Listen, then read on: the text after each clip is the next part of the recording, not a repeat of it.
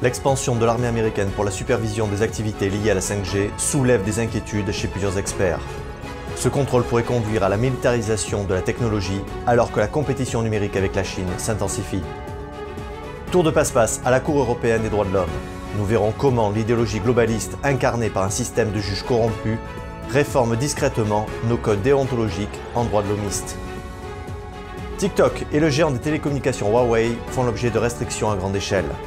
Considérés par de nombreux experts comme les bras armés du régime chinois, quels stratagèmes mettent-ils en place pour tenter d'infiltrer l'Occident? Bienvenue sur Nouvel Horizon. Les États-Unis et la Chine sont en guerre. Rassurez-vous, cette guerre est un peu différente car elle est technologique. Elle implique l'utilisation de drones, le recours à l'intelligence artificielle ou le lancement de cyberopérations, pour ne citer que cela. Avant de poursuivre, sachez qu'un des éléments clés de cette guerre est, depuis au moins 4 années, le déploiement de la 5G. Offrant une bande passante plus élevée et une connectivité plus rapide, cette technologie devient une réalité tangible. Déploiement à grande échelle dans certains pays, expérimentation et attribution de bandes de fréquence en France, et lancement d'offres commerciales. À ce jour, les deux premières puissances mondiales soutiennent ardemment son développement. L'une et l'autre estiment que cette technologie changera la face du monde. Pour l'armée américaine et les agences gouvernementales qui examinent les opportunités liées à l'exploitation des réseaux 5G, la cybersécurité est devenue un enjeu de sécurité nationale. Du côté chinois, selon des experts du secteur, le pays serait à l'avant-garde mondiale du développement de la 5G et même de la 6G. Modernisation numérique du pays, accélération de la construction de réseaux 5G, et recherche sur la 6G en question sont les maîtres mots. Autre constat, le déploiement de la 5G coïncide avec l'essor du marché mondial des satellites militaires. Tout ceci, mesdames et messieurs, semble répondre à un besoin croissant de communication et de surveillance. Un bref tour d'horizon montre que l'OTAN étudie le potentiel de la 5G pour des opérations militaires liées au transport, à la logistique ou encore à la collecte de données en temps réel. La Corée du Sud, par exemple, teste la 5G sur l'emploi de drones de surveillance ou défensifs. Du côté des États-Unis et de la Maison-Blanche, un rapport publié en octobre dernier a défini sa stratégie de sécurité nationale où la 5G a toute sa place. Selon un groupe d'analystes, la 5G y jouera un rôle essentiel pour l'économie américaine, que ce soit en termes d'innovation et de création d'emplois durables. Pour John Morrison, général en chef d'état-major adjoint du G6, pour l'armée de terre, il s'agit de défendre les données et tirer parti de toutes les capacités commerciales, qu'il s'agisse de la 5G, de l'accès au cloud ou des capacités cloud. Morrison a déclaré par ailleurs qu'à l'heure actuelle, l'armée doit mieux comprendre la cybersécurité intégrée à la 5G commerciale, tout en améliorant son niveau d'exigence. John Sherman, directeur de l'information, a déclaré que cette position est confortée par l'annonce du contrôle prochain de toutes les activités liées à 5G par le département américain de la Défense. Selon les critiques, cette décision pourrait conduire à une surveillance accrue des citoyens américains.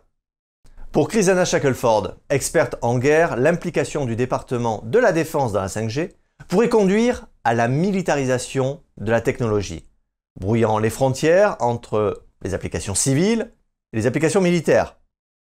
À ce propos, McCulloch, avocat en droit des télécommunications et de l'administration, a déclaré au Defender que ce qui intéresse l'armée et la communauté du renseignement à propos de la 5G est la capacité d'obtenir des données importantes et en temps quasi réel. En parlant de données, figurez-vous que l'armée américaine utilise déjà un puissant outil privé de surveillance d'Internet avec la plateforme Augury. Couvrant plus de 90% du trafic Internet mondial, elle traite des pétaoctets de données provenant de plus de 550 points de collecte dans le monde entier. Un autre élément aussi inquiétant est révélé en juillet dernier par la société i3E Spectrum concerne la vulnérabilité des réseaux 5G. Alors que les États-Unis investissent toujours plus, à quoi ressemblerait une cyberattaque via la 5G et ciblant des objets connectés? Ces mêmes objets qui exposent les utilisateurs au rayonnement de radiofréquences et un risque sanitaire. Pour revenir à la Chine, son 14e plan quinquennal prévoit la construction de 10 000 usines équipées en 5G et compte 2,54 millions de stations de base 5G installées et 575 millions d'utilisateurs de smartphones 5G.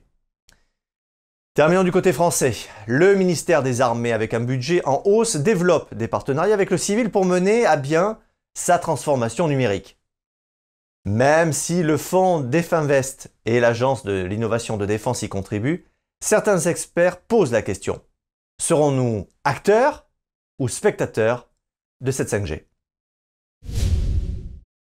Le sujet qui suit est aussi grave que si je vous apprenais que les pieds de la Statue de la Liberté reposent sur du bois vermoulu. Chacun d'entre nous sait combien la Charte des droits de l'homme ont inspiré nos institutions juridiques nationales comme internationales. Pourtant, pendant que certains fustigent l'idée d'un grand remplacement de l'Occident, ou l'urgence de changement climatique, une transition idéologique opère en toute discrétion un grand déracinement juridique de nos libertés. Tout ceci se passe au sein de la CEDH, de la Cour européenne des droits de l'homme. De 2020 à aujourd'hui, trois rapports d'experts de l'European Center of Law and Justice ont suscité de gros remous à Genève. Alors que s'est-il passé? Dès le premier rapport de 2020, le CLJ a exposé les collusions entre les juges de la CEDH et le réseau droit de l'homiste des ONG, la principale étant l'OSF, l'Open Society de George Soros. Au passage, l'expression droit de l'homiste est née d'une appellation de Alain Pelé, professeur en droit émérite. Il ne l'a jamais employée pour s'opposer à l'idée des droits de l'homme. Cette appellation a été instrumentalisée par les ONG proches de l'ONU pour incarner une idéologie universaliste, globaliste, en opposition militant des droits de l'homme à tendance plutôt souverainiste. Une idéologie à laquelle l'Église du pape François est favorable, selon l'éditorialiste Yvan Ruffiol. En conséquence du premier rapport, l'Open Society, en avril 2021, n'a pu faire élire un de ses employés comme juge à Strasbourg. Mais les réformes entreprises depuis pour obliger les juges à être indépendants de toute organisation ou appartenance politique n'ont pas affaibli le processus de collusion au sein de la Cour européenne des droits de l'homme.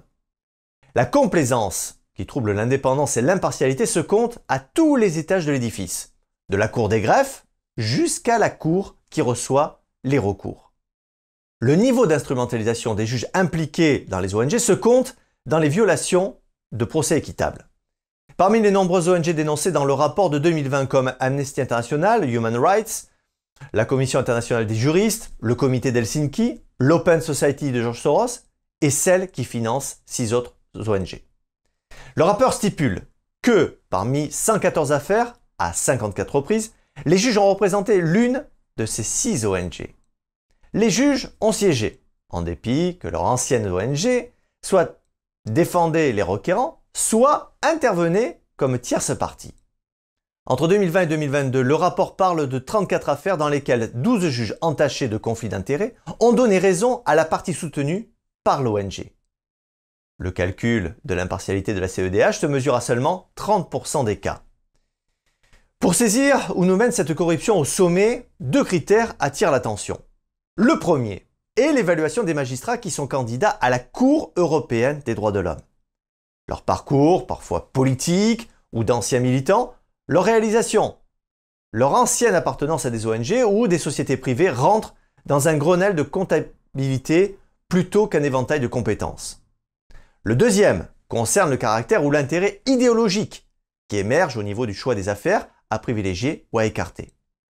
Le rapport nous le fait bien comprendre. Les ONG, dont sont issus des juges, agissent auprès de la Cour dans les affaires importantes susceptibles de poser un précédent jurisprudentiel ayant trait le plus souvent à la liberté d'expression, au droit d'asile, au droit sexuel, ou encore aux conditions de détention ou aux droits des minorités. Elles agissent notamment par le biais de contentieux stratégiques. Certaines plaintes dénonçant une irrégularité pour motif politique ont même été classées sans suite. Le contenu des différents rapports remet en cause la confiance que nous accordions à la Cour des droits de l'homme. Selon le dernier, elle est corrompue pour, je cite, en faire un organe de gouvernance mondiale. Ce qui nous amène finalement à une lecture divergente du règlement inscrit sur le site officiel de la CEDH. Comme le remplacement d'un juge sur une affaire, par exemple. Lorsqu'un juge national ne peut siéger dans l'affaire parce qu'il se trouve empêché, se désiste ou est dispensé, un juge ad hoc est choisi par le président de la Cour sur une liste soumise au préalable par le gouvernement concerné. Ou encore, les requêtes manifestement irrecevables sont examinées par un juge unique. Vous l'aurez compris, au fil des affaires à caractère idéologique, les droits de l'homiste tissent, à notre insu, un nouvel ordre de valeurs qui réforme discrètement le code déontologique des droits de l'homme. Au travers des nombreux sujets que nous traitons dans cette émission, un sujet revient de temps à autre. C'est celui de l'infiltration de la Chine à travers le monde. Espionnage, route de la soie, corruption, le régime chinois use de tous les stratagèmes pour tenter d'ériger l'idéologie communiste sur le reste du monde. Mais deux éléments stratégiques font partie intégrante de son plan hégémonique. Je veux parler de TikTok et de Huawei. Commençons par TikTok. Cette application, qui est décriée dans de nombreux pays pour des faits supposés d'espionnage, se retrouve tout bonnement interdit dans l'État du Montana aux États-Unis. En effet, le 17 mai, Greg Gianforte, gouverneur de l'État, a promulgué une loi interdisant, à partir du 1er janvier prochain, la distribution de l'application TikTok par les magasins d'applications mobiles. En cas d'infraction, les entreprises concernées risquent des amendes allant jusqu'à 10 000 dollars par jour à chaque infraction. À la suite de cette nouvelle, de nombreux recours ont été déposés, à commencer par le réseau social lui-même. Son PDG se dit confiant quant à l'annulation de cette loi, et ce n'est pas sans raison. En effet, si TikTok est décrié en Occident pour de bonnes raisons, la mise en place d'une interdiction du réseau social dans un seul État américain est impossible. Il faudrait que la plateforme traque la géolocalisation des utilisateurs, ce qui est formellement interdit du fait de la confidentialité des données des utilisateurs. Tara Wheeler, interrogée par l'Express, a déclaré que la seule manière de mettre cette loi en place serait de suivre l'exemple chinois et de surveiller tous les téléphones de tout le monde dans l'État. Il faudrait qu'ils construisent la grande muraille informatique du Montana. Mais ce n'est pas tout.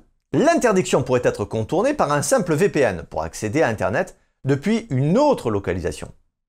Mais alors, faut-il pour autant laisser TikTok œuvrer comme il le souhaite et récolter des données en toute impunité? Eh bien, une autre solution existe, et ce serait d'interdire le réseau social dans tous les États-Unis. Cette décision pourrait ensuite inspirer d'autres pays. Interrogé sur Fox News, le sénateur républicain Marco Rubio a déclaré Nous ne devrions pas permettre au Parti communiste chinois d'avoir accès à un trésor de données américaines, qu'il peut utiliser pour essayer de nous influencer et de nous diviser. Vous vous demandez peut-être si là encore ce serait une décision trop extrême. Mais une telle prise de position est-elle légitime? Si l'on en croit une récente étude suisse, la réponse est définitivement oui. En effet, l'Institut national de test pour la cybersécurité, qui s'est penché sur la question, en a conclu que le régime chinois est capable de vous surveiller, notamment en raison des nombreuses autorisations que l'utilisateur peut accorder à l'application.